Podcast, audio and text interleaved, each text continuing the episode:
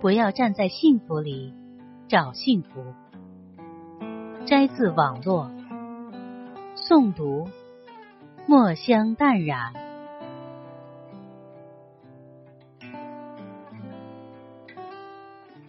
生活里，我们都有一个错觉：幸福总是别人的，唯有烦恼属于自己。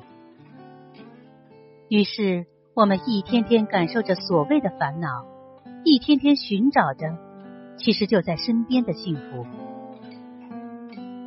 曾经有这样一项有趣的调查：世界上什么人最幸福？在上万个答案中，其中有四个令人印象深刻：吹着口哨欣赏自己刚完成的作品的艺术家，给婴儿洗澡的母亲，正在沙滩上垒城堡的孩子。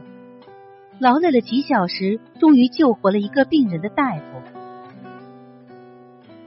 幸福就是如此，只要用心感受，平凡却并不简单。有这样一个故事：有一个诗人，才华横溢且家境富裕，妻子美丽温柔，儿子聪明伶俐，但他怎么也感觉不到快乐。他请上帝帮他找回幸福。上帝先夺去了他的财产，再带走了他的妻儿，最后拿走了他的才华。诗人痛不欲生。过了一个月，上帝把这些又重新还给了他。诗人搂着妻儿，长久的跪在上帝脚下，深深的致谢，感谢上帝赐予他幸福。另一则关于穷人的故事。穷人家房子很小，四世同堂，异常拥挤。他请求上帝帮他摆脱这种困境。上帝说：“你把鸡和鸭也关进屋子里，和你们一起住。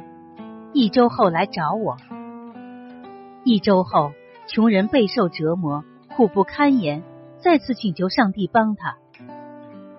上帝说：“你把牛和羊也关进屋子里，和你们一起住。”一周后再来找我。又过了一周，穷人痛苦难耐，再次恳请上帝帮他。上帝说：“把那些动物都赶走吧，一周后再来找我。”一周后，穷人跪在上帝脚下，深深的致谢，感谢上帝赐予他幸福，让他尝到了久违的快乐。其实。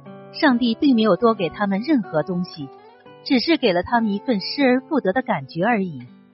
他们便从中体会到拥有的满足，从而开始珍惜现状。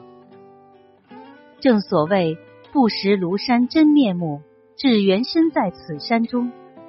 上帝做的唯一的一件事，就是帮助他们跳开来看待自己的现状。很多时候。当我们为找不到幸福而苦恼时，并非是幸福真的远离了我们，变得遥不可及，而是我们自己迷失了方向，缘木求鱼。由于我们自身变得麻木，以至于对幸福熟视无睹，但幸福始终默默的跟随着我们。有一天，我们幡然醒悟，蓦然回首，会发现幸福正在拐角处。对我们微笑，静静的等候着和我们一起回家。